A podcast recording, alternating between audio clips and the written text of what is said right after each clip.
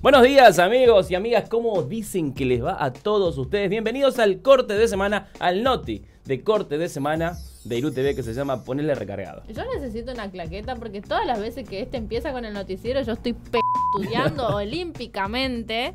Porque un así- día así. me voy a estar hurgando un moco y ustedes lo van a tener que ver por su culpa. Y así No está mal que la gente se saque los mocos, es peor que se te queden Bueno, pegados en los pelos de la nariz. No sé si da. Listo, bueno, ya, ya me descargué. Ahora sí, empecemos. Ay, me encantan estos sábados de flojera. ¿Es miércoles, Homero? ¡Oh! ¡Ay, trabajo!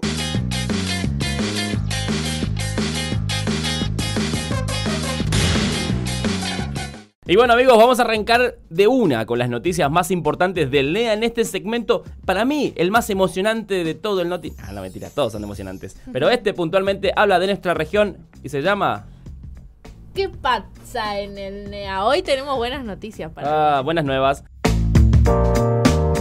Sí, porque ayer en, en el Salón del Fonfipro se lanzó el censo 2022 y estuvo el ministro de Educación Luis Basterra, estuvo el director de Estadísticas y Censos de la provincia de Formosa, el contador Julio Esbar, y estuvieron anunciando cómo va a ser la modalidad y cómo se va a desarrollar el censo 2022 el 18 de mayo, que ya está asignado como día feriado. Así es, y a partir del mes de marzo se pone en vigencia el censo digital. Ustedes que están viendo esto por YouTube seguramente van a saber cómo ingresar y si lo estás escuchando por la radio, Sí. probablemente eh, vas a tener que pedirle a alguien menor que lo haga por vos, pero de todas maneras vas a poder. Dice que me gané una tablet. ¿Qué es una tablet? Una tablet. ¿Tableta será de chocolate? Sí, eh, va a estar bastante... Va a ser amplio el, el- el operativo de censo de los censistas. 600.000 personas en todo el país van a estar censando. Es un montonazo de gente. Eh, y en Formosa, particularmente en las zonas más rurales, un poco más alejadas de las grandes urbes o de las ciudades, va- van a tener un tiempo de 7 días para poder desarrollar el censo por esta cuestión de logística y movilidad que sí o sí tenés que Claro. tener. Las casas están a 5 o 7 kilómetros cada una, o sea, no, no es como No es hacerlo como en manzana, manzana, claro. manzana, manzana. Bien. Entonces va a llevar un poquito más de tiempo, pero eh, los docentes van a cumplir un rol muy importante en este censo. Así es. Vamos a quedarnos en nuestra provincia porque tenemos que hablar de la firma de convenios que tuvo ayer el gobernador Insfran con intendentes de todas las localidades. Son 35.500 millones de pesos plus, o sea, es más que eso en realidad, lo que eh, se va a destinar a obras eh, públicas para distintas localidades del interior de la provincia, una guasada de obras. Entonces el obrero dice, yo quiero mi pedazo, ¿por qué no me lo dan? Si yo ya puse plata y el pedazo, y el pedazo no está. Encima ayer hablaron todos los intendentes, no quedó Sí. uno sin hablar. No quedó nadie. Pero esto significa reactivación para todas las localidades en materia de lo que tiene que ver con infraestructura, construcción, todo lo que tiene que ver comercio, eh, puestos de trabajo. Así que bienvenido sea todo esto. Así es, ya está sumamente comprobado que la obra pública dinamiza todo el resto de la economía, así que bienvenido sea, se estima que 6.000 puestos de trabajo de, de movida De entrada. se van a crear con estas nuevas obras y obviamente que todo el mundo está feliz, muy feliz. Sí, como diría Yuya, ¿no? Todo el mundo está feliz Y bueno, nos vamos a la provincia de Corrientes porque el presidente de la Cámara de Diputados de dicha provincia va a presentar un proyecto en el inicio de sesiones ordinarias el primero de marzo para reconocer a los bomberos. Primero que nada, porque, na- a ver, muchos bomberos, muchos bomberos, pero a veces nadie les agradece un pingo. Eso es cierto. Sí, absolutamente. Vos sabés que sí. Después, ley de emergencia ambiental, porque hay una situación caótica, crítica, drástica. Y le puedo agregar más cosas si quiero, pero por ahí, ahí me quedo. Que está atravesando la, la provincia de Corrientes y, y no se puede resolver aún. Así es, el gobernador también había anunciado que les iba a que iba a, la- a lanzar un bono para los bomberos voluntarios y para las personas que están trabajando justamente en esta lucha contra el fuego, nada más y nada menos que se está desarrollando en la provincia de Corrientes. Así que esperemos que le den pelota a este proyecto, que se reconozca el laburo de los bomberos, que se desarrolle, se discuta una ley de protección ambiental, porque es necesario que lo tengan, y así evitemos las catástrofes ambientales como lo que hoy está pasando en la provincia de Corrientes. Y así pasaron las noticias más importantes del NEA. Y nos vamos derechito al mundo de las noticias más importantes de la jornada, pero en el ámbito de lo poco cotidiano, de lo poco saludable en algunos casos, de lo poco conocido, el ámbito de las noticias bizarras. Y una bizarreada, digo, el segmento, ¿no? De esta semana enmarcado en todo lo que tiene que ver con el amor. ¿no? Hablamos de San Valentín, hablamos de disfunción eréctil, hablamos de cuestiones vinculadas al sexo. Bueno, Sí, de chocolates de... y vamos a seguir hablando de eso porque, como decía Tango Feroz, el amor es más fuerte. ¿Esa de tango? Tango Feroz, sí. El amor es más fuerte y eso es lo que pasa en una pareja en la provincia de Misiones porque hay gente que se llenó de guita en este tiempo y fue lo que están fabricando carteles, pasacalles. Y un novio, una persona que es querida, ponele por otra persona, le pusieron un cartel en el frente de su casa que dice, la tenés chica, pero yo te amo igual. Ya vamos a volver con más información jugosa, ¿eh? Porque Ay, que viva el amor. Que viva el amor y, no sé, la pitopausia. Pero, a ver. El caso tomó relevancia ¿Sí? porque la gente pasaba por ahí, veía el cartel y... ah, ¿A quién estará dirigido o tenía nombre y apellido? no, no, no, no, no. Ah, era como, bueno, en el No, barrio. pasa que lo pusieron al frente a la casa del destinatario. O sea, ah, la p no es como en un edificio. no, no, no, no, no, no, no. En la casa, el cartel pegado a la pared. Claro. Incluso medios misioneros quisieron ir a buscar al susodicho para hacerle, che, ¿es cierto que la tenés chica? no, no sé si le van a preguntar eso. Pero no quiso dar entrevistas, Por ahí, ¿qué te parece? pero dijo que no, no se sentía ofendido por, por el cartel. Esa respuesta está mal. Pero no está tan mal. Y que, que si la, tienen, chica, boludo, bueno. Pero dijo, ah, después la, piba aclaró en otra nota porque la llamaron, el pibe no entendió, pero Ay, ella no, sí dijo, muero. la tiene chica pero la sabe usar bastante bien. Yo no sé si es como una venganza o si es una joda para el Día de los Inocentes que te pasó. Mm, ya pasó, pero O si es una manera de asegurarse que la relación va a ser cerrada, que es monogámica. No sé, para mí es una relación muy segura porque capaz que la otra le hizo un chiste y él se lo tomó con buena onda.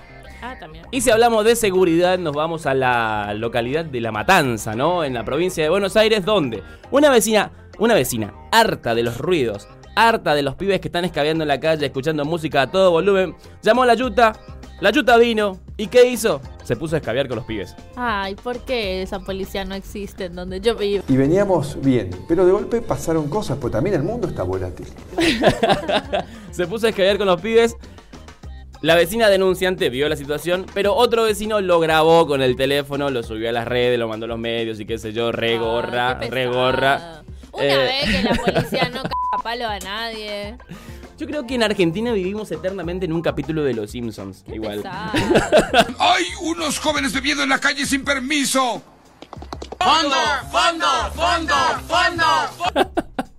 En un eterno... Hay que ser policía de verdad, ¿eh? Sí, bueno, al policía lo suspendieron, pasó a, pasó a disponibilidad, está siendo investigado. De todas formas, los otros vecinos dijeron que no estaba tomando birra, que estaba tomando jugo, agua saborizada, pero de todas formas ya fue como pasado a disponibilidad. Pero esta no, como que llamamos a la policía y vienen a escabear con los pibes. Vamos a ver qué pasa después de estas- esta noticia, no sé. Bueno, pero de la matanza pegamos un salto gigante y nos vamos a China. Porque en China La verdad que sí, gigante. es un paso gigante. en China una mujer fue a comprar pollo frito en una reconocida casa de comida rápida Ajá. que tiene un viejito en el logo. Sí. Eh, y cuando estaba comiendo su pollo frito, cuando le pegó una mordida, se dio cuenta que no era pollo frito. Ay, no me re. Era- jodas. Era papel higiénico frito. Papel higiénico Adentro de su pote de pollo frito. Asco, obvio, obvio, asco, porque imagínate morder un papel higiénico aceitoso. Asco. Asco. inmundo. Bueno, ahora está en negociación porque la empresa quiere arreglar, Oh, arreglar con la, con esta mujer, porque obviamente, mira, a ver, comiste un pedazo de papel higiénico. ¿no?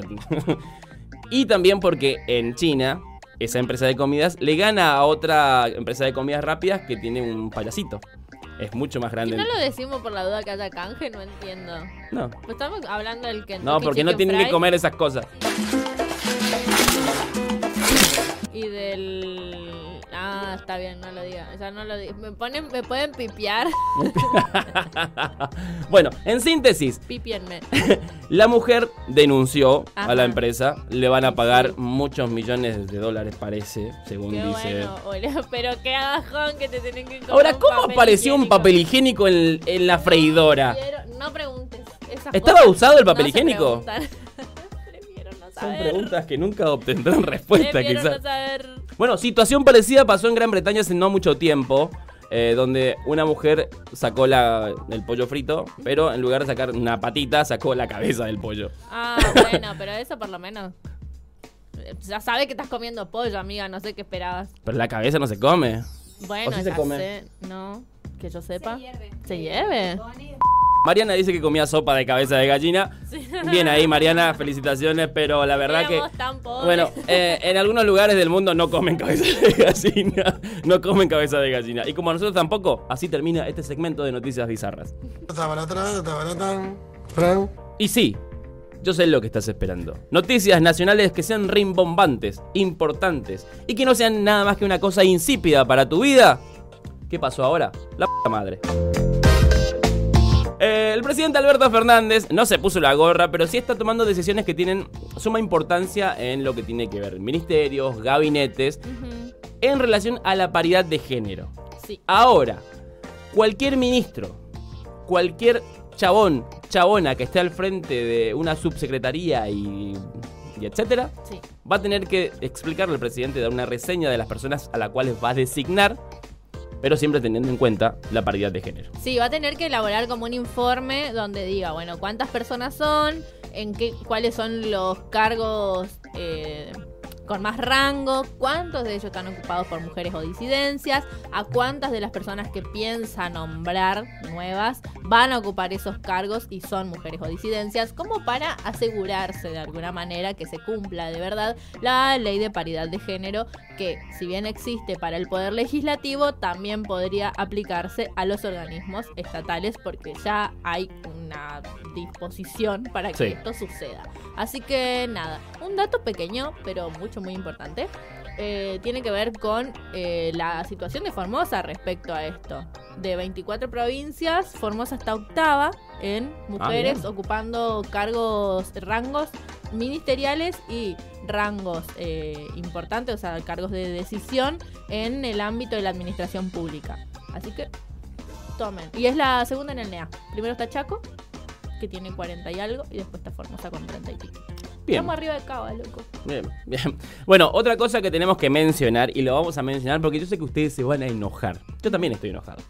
Inflación de enero, Ah. 3,9%.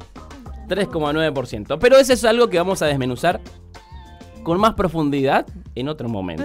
Pero porque ahora... Lo único que tienen que saber es lo que salía algo en enero del año pasado, sale 50% Sí. más este enero. Este, este enero. Bueno, pero algo que está negociando el, el, el secretario de Comercio Interior, Roberto Feletti, con las, con las cámaras de panaderías de la provincia de Buenos Aires, vamos, es el precio del pan. Y acordó que el precio va a estar entre 180 y 220 pesos. Lo cual me parece...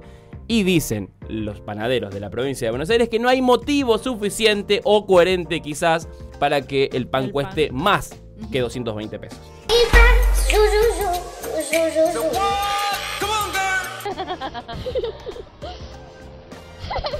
La verdad que 220 pesos un kilo de pan es una guasada. También. Esa gente que come mucho pan o que no puede estar, tipo, viste que no sé, son 10 y compran pan por día. Sí. ¿Te imaginas lo que la debe estar sufriendo tener que pagar Mal. 200 mangos el kilo? Mal. Bueno, acá en Formosa el pan iba a llegar a 200 mangos. Sí. Porque también admitían lo mismo que en la provincia de Buenos Aires. Bueno, tanto conglomerado en la Cámara de Panaderías de la República Argentina. Ahora bien, ¿puede estar 200 pesos o también se debe negociar para que baje el precio? Me parece que podíamos paliarlo un poquito más porque 200 pesos posta. Es un montón en Formosa. Sí, igual va a estar 180. Tengo entendido que le van a subir entre 160 y 180. Acá siempre es como un chiqui menos, pero de todas maneras es un Chiqui. montón. Sí, es un chiqui caro. es un chiqui Y más sí, caro. porque sí está a 110, 100. Por ahí depende de, de la panadería. la depende de muchas cosas. Hay diferentes eh, factores que entran en el juego en Bueno, el nada, precio la del cuestión pan. es que Peletti sigue peleando contra Mike Tyson de los precios Sí. y nosotros de acá le mandamos fuercita, no podemos hacer otra cosa. Dios, tan solo seis segundos. Sí, te bancamos, Peletti. Estás laburando más que Cabandier. Lo menos lo intenta, pobre. bueno, ¿qué venía ahora? Pará. Eh, tenemos que hablar de Mario Vidal. ah, Porque la Gestapo macrista. enojada porque no aparece la persona que grabó el video de manera ilegal en el que ella aparece haciendo cosas muy legales seguramente. Sí, eh, bueno. María Eugenia Vidal, ahora el Pata Medina, el abogado de la. Bueno, Pata Medina, sindicalista, el abogado de la, el abogado de la UOCRA, ahora hizo un pedido de desafuero de María Eugenia Vidal Que para que obviamente pueda ser juzgada por esta cuestión, ¿no? Donde su ex ministro de Trabajo, estamos hablando de Marcelo Villegas, estuvo reunido con gente del AFI, con gente. con. con. Ah, el intendente de Mar del Plata, se me olvidé el nombre. Eh, pero bueno, Ay, no ya me voy a acordar. Eh, el intendente, el intendente de Mar del Plata. Garro. Garro. Entonces, estuvieron armando esto de apretar sindicalistas. Sí. Lo cual se llama la Gestapo macrista. Ahora no bien. pusimos nosotros ese No. nombre, lo pusieron ellos. Eso lo pusieron. Así que. eh, Nada más para que lo sepan. y en este interín que viene avanzando, no hay todavía consecuencias para nadie, a pesar de que hay audios claros donde están armando causas para apretar sindicalistas. Y que ellos, yo sé que están en muchas eh, cosas más raras metidos que no es solo eso. Y si, y si le abro la tapa de la olla, muchas cosas voy a destaparle a ellos. Uno de ellos es el Pata Medina, que ahora mandó con su abogado este pedido de desafuero. Y la cuestión es la siguiente: se va a analizar, el juez Kreplak, que está a cargo de la causa, va a ver cómo avanza, pero parece que sí va a hacer lugar al pedido de desafuero. Todo indicaría que sí, porque es una causa que a medida que va avanzando está saliendo nueva información. Igual María Eugenia Vidal, viste, con su carita así como que. Ay, yo no sé. Bueno, está diciendo que quiere saber quién grabó. ¿Por eso. qué, María Eugenia? ¿Qué le ¿Quién pasa? grabó? A ver, después están los defensores. Más por qué va a ser la Después están los defensores de, de esta situación que dicen, no, está bien si era un edificio de la, de la provincia de Buenos Aires, ¿cómo, cómo no? ¿Cómo, a ver, ¿Cómo lo van a grabar? A ver, si ustedes están a favor de matar sindicalistas en una cámara de gas, tipo la posta, no, métanle, pero no es lo que tiene que pasar en, la- en el país. Además, todo el tiempo hablando de sindicalistas que están sucios, manchados, que son, que a la mañana pisan patitas. niño. Sí, y a la noche patean viejas en la calle. Te juro. Si, si hacen eso, por- solamente por eso tienen que ser enjuiciados. No tienen que armarle causas. Entonces ahí habla mal de ustedes, queridos amigos macristas. Y así pasaron las noticias nacionales más importantes. Y llegó la hora de presentar el segmento de noticias que nos importan a todos porque tienen que ver con la vida íntima de la gente que goza de la fama y la fortuna que nosotros no. El segmento de noticias de espectáculo. Pero a pesar de que no tenemos su guita, hablamos igual de ellos porque nos un huevo. Eh, sí, así, li- literal. Eh, no pagan para hablar de eso. Así que, bueno, la primera noticia vamos a hablar de alguien que está al p rascándose las tarlipes hace un montón de tiempo porque tuvo un problema de salud y se retiró del fútbol. Es el Kun Agüero, que ayer estuvo, o estos días estuvo hablando de que está en contra del impuesto al patrimonio. Sí, no así al impuesto a las ganancias. por tener plata en tu cuenta o en cualquier parte del mundo, a vos te cobran. Ahora yo te hago una pregunta. ¿Por qué te cobran? Y aclaro esto porque López Murphy se quiso hacer el intérprete de las palabras del Kun Agüero y lo interpretó como la Una querida. eh, o como la mona para que no tengan que estar pipeándome. Ya lo van a El- pipear igual. Bueno, entonces como la mierda. Y eh, nada, dijo como que eh, el Estado tiene que dejar de vivir del... Eso dijo López Murphy, ¿no? Lo que dijo el Kun en realidad es que él entiende que mientras uno trabaje eh, le cobren un impuesto que en Inglaterra es de hasta el 50%, mientras que cuando uno ya no está trabajando, que es su situación ahora porque está jubilado, eh, ya no entiende por qué le siguen cobrando al patrimonio. Una persona que tiene yates, casas y castillos, Claro. que salió del barrio como el nuestro, que no entienda para qué sirve la plata que le sacan a él, me parece que algo en el camino entre que llegaste a ser uno de los mejores jugadores del mundo y con mejor pagado de la Argentina, a, se- desde donde saliste te, te perdiste ahí en el medio una parte de la historia, pero todo bien, con Agüero cuando quieras nosotros te lo explicamos. Sí, bueno, estuvo quejándose de los baches y ahora se queja de los impuestos. Así hay una relación que no está vinculándose un poco en los conceptos del Claro. Agüero. Además, hay que aclarar una cosa. El impuesto al patrimonio solo lo pagan los más ricos. Que Solo lo pagan los más ricos. Así que a llorarle a la mandinga, no sé, dejen de hinchar las pelotas con eso. Además, después de este comentario salió Milei López Murphy, Sí, salieron un par de, bueno, de colgarse de la liberales teta ahí. Sí, también. y bueno, fue un momento de donde se excitaron los liberales. Un momento de excitación No generalizada. Tomaron tres vasos de chocolatada por la tarde. O sea, fue eso. Demasiada chocolatada. Exceso de azúcar. Pero bueno, la segunda noticia nos lleva a, a los pasillos de Canal 13. ¿no? Porque ahí se dio una discusión entre Cintia Fernández. Sí, algo inédito en la televisión argentina, la verdad. Esto puede ser una bizarra tranquilamente, no sé por qué está Te acá. juro, la verdad que sí, ¿eh? Eh, entre Cintia Fernández y un dirigente de la izquierda, Sí. ¿no? Porque hubo manifestaciones en la avenida 9 de julio y le interpelaban a este hombre preguntándole por qué no dejaron un carril habilitado para que pasen los colectivos y la gente pueda llegar a su trabajo y qué sé yo. Estas preguntas se las hizo Pablo Duman. Pablo Dugan. Eh, no, Doman. Doman. Fabián Doman. Alguno de los Pablo que hay en la tele. Ya me confundo de. ¿eh? Fabián Doman, Doman. Es. Que es- bueno, ese que, se, no el que se separó hace poquito de la rubia también. No, bueno, noticia del espectáculo. Pero. Uno. Bueno. X le preguntó a Eduardo Villovini, Vivogini, Belliboni, ahí está, estamos con los nombres hoy, pero no importa, que es dirigente del Polo Obrero y le dijo, está bien que estén eh, Manifestándose. claro, ejerciendo su derecho a la protesta, pero podrían dejar libre, aunque sea el carril del Metrobús, para que la gente llegue a trabajar, puedan pasar las ambulancias, etcétera, etcétera, etcétera. Y en eso, sin por qué ni para qué, se metió Cintia Fernández porque dijo, a mí me pagan por ser panelista y voy a panelear también esto. Y eh, se puso a discutir con el dirigente del Polo Obrero, que yo no pensé que iba a pasar nunca en mi vida, porque una cosa es que te hagan creer que podés llegar a ser diputada, y otra cosa es no sé, ponerte a medírtela con un trabajador que está en la calle. Sos cara dura, ¿verdad? Hija de tu buena madre. Y encima, en algún intento desesperado por. por. No sé Figurar. qué fue. Sí, porque no hubo. me- Porque. No, no, no te puede mostrar el traste, que todo bien si lo querés hacer. Eh, como que le ofreció al dirigente del Polo Obrero que si habilitaban un carril, ella iba a pasear en hilo dental, esa fue la frase que utilizó, eh, durante la protesta. Nosotros respetamos a las mujeres y no queremos que haga eso, que este, esté Ah, yo soy con feliz mostrando la cola, ¿eh? No me- no-. Yo me recontra respeto, soy libre. Eso no es una falta de respeto, soy libre.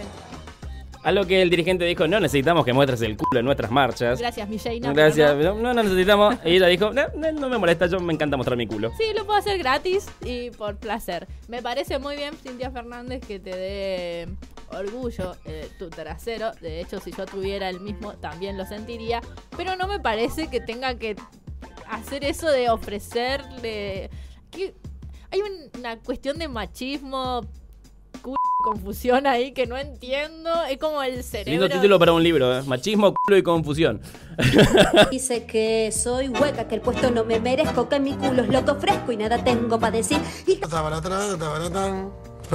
Bueno, la última noticia nos lleva a hablar de algo bastante reciente, la muerte de Gustavo Martínez, noticia ex de pareja, último momento. ex pareja de Ricardo Ford, bueno, en la última etapa Sí, de entre Ricardo Ford. Rodrigo, porque sabemos que Ricky Ford salía con Rodrigo, pero bueno, eh, este hombre, Gustavo, se quedó con la tenencia de los hijos porque fue como la pareja de más tiempo Sí. de Ricardo. No lo acompañó solamente en los últimos años, sino que fue toda su vida, digamos, su, su- como su amor de toda la vida.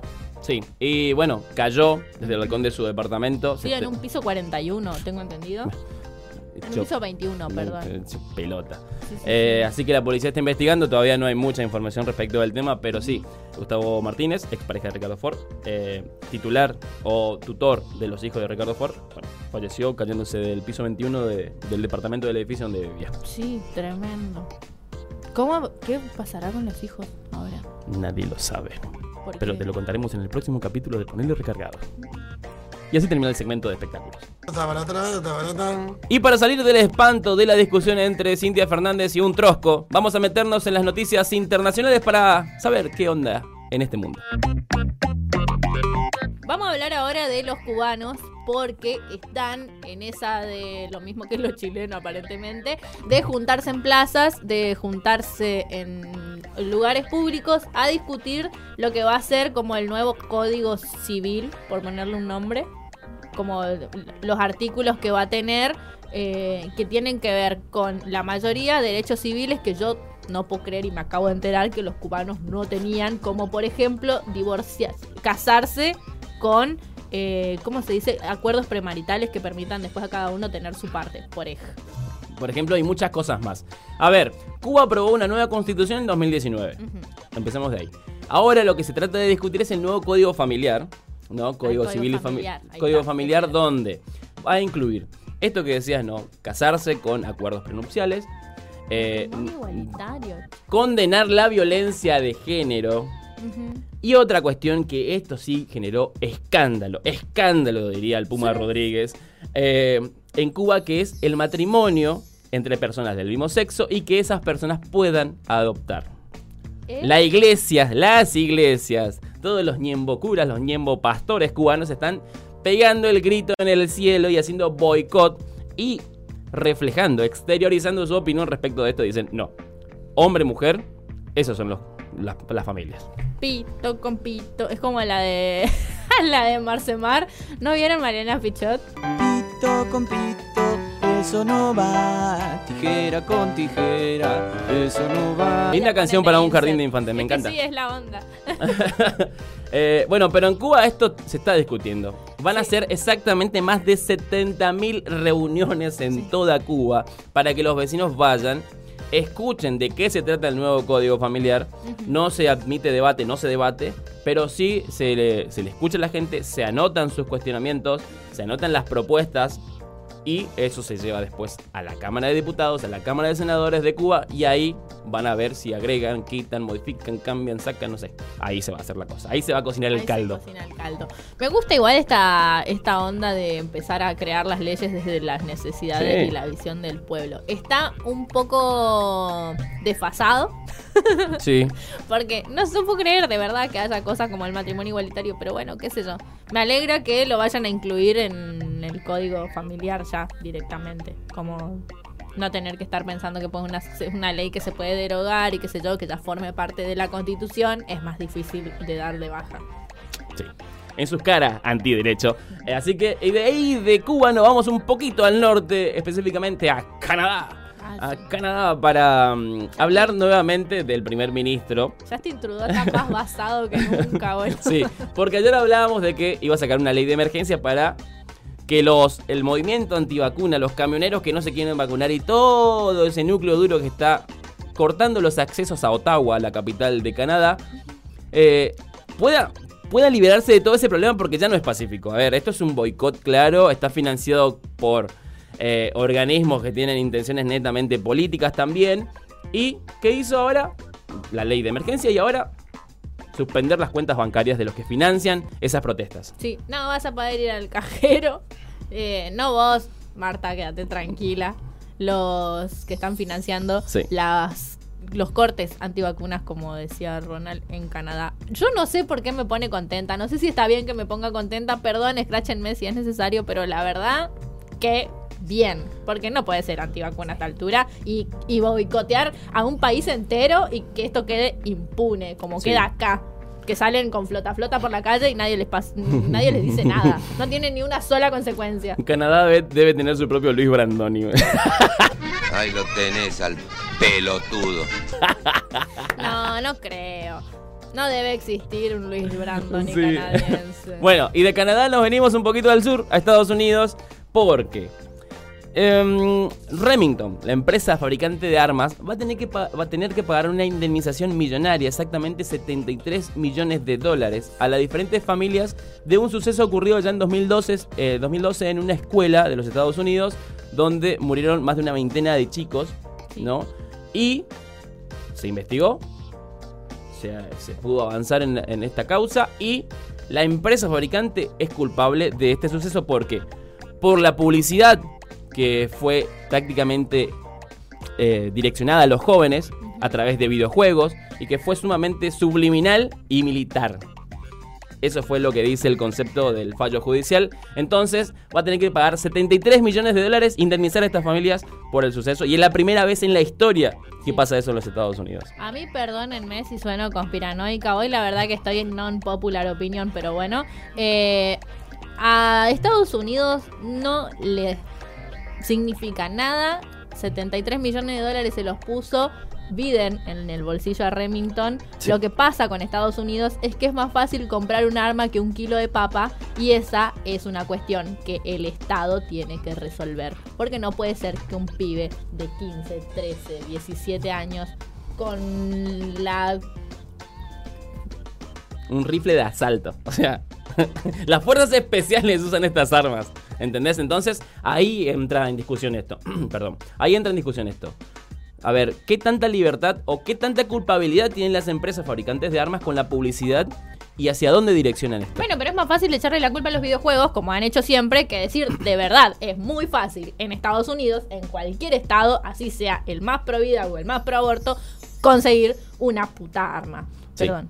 Y voy a para- parafrasear de vuelta a Daniel Castellini con un dato no menor, eh, porque en 2005 se propuso, durante el gobierno de Bush, se propuso que las empresas no paguen demandas o no sean demandadas por las responsabilidades en relación al, al uso de las armas. Porque en ese momento estaba en auge todo esto de entrar a universidades y cagar a tiros a la gente, entrar a escuelas o entrar a supermercados. Bueno, entonces abrieron el paraguas las propias empresas fabricantes de armas dijeron, Bush, sacame una ley que me respalde a mí, me proteja de pagar por el uso de mis armas. Bueno, no le dieron mucha pelota, pero en síntesis, después, más adelante, se aprobó una ley a medias. Bueno, y hoy, esto. Noticias internacionales. Noticias internacionales en ponerle recargado. Y el sorete del día se lo vamos a dedicar a la comunicadora Viviana Canosa, a la quien increíblemente le siguen dando un lugar en el aire de la televisión abierta, por haber dicho por una simple foto de un simple niño que fue a ver a su ídolo musical, como tantos de nosotros hemos hecho, de decirle que era pasivo, bruto y un montón de cosas más por una foto hablando en relación al público del elegante que asistió al recital gratuito que dio este cantante. ¿Qué onda, Viviana Carnosa? Pasivo será tu choma, que te la agarrá con un pibito menor de edad a descargar tu odio, asqueroso. Espero que la gente discriminadora como vos no solo no tenga más lugar en la televisión, sino que se vaya por un caño. Y bueno amigos, hasta aquí llegó esta edición de corte de semana de Ponerle Recargado. Espero yo, esperan a ti también porque yo la conozco, que toda esta noticia que hemos desmenuzado les haya sido útil. Y si no, bueno, Pueden volver mañana y fijarse si hemos mejorado. siempre se puede mejorar o se puede empeorar, pero nosotros tendemos a mejorar cada tanto. Eh, Nos superamos todo el tiempo. No nos vamos a despedir sin antes dejarle los consejos de siempre, como que no se olviden de utilizar el barbijo, el distanciamiento social, lávense en las manos, usen preservativo y, por supuesto, no generen ningún foco de incendio. Y no sean como Viviana Canosa, porfis. Porfis. Y nos vamos con el segmento de local con una canción de Marisol Otazo. Una canción que se llama Como hojita del viento. Y con este tema y que nos despedimos y nos encontramos nuevamente el día de mañana. Así que pórtense bien.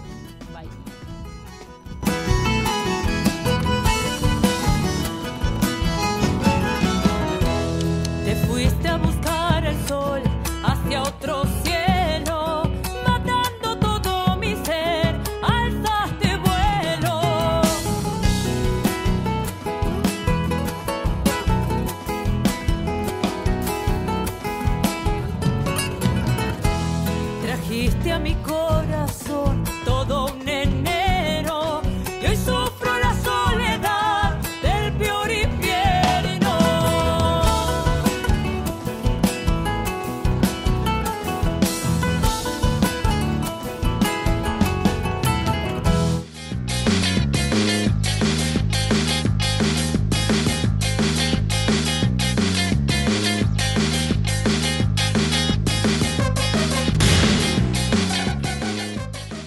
proyecto ha sido ganador del Fondo de Fomento Concursable para Medios de Comunicación Audiovisual, un mecanismo de fortalecimiento de la pluralidad de voces y subsidiado por el Ente Nacional de Comunicaciones, bajo la licencia del Creative Commons Atribución Compartir Igualdad 2.5 Argentina.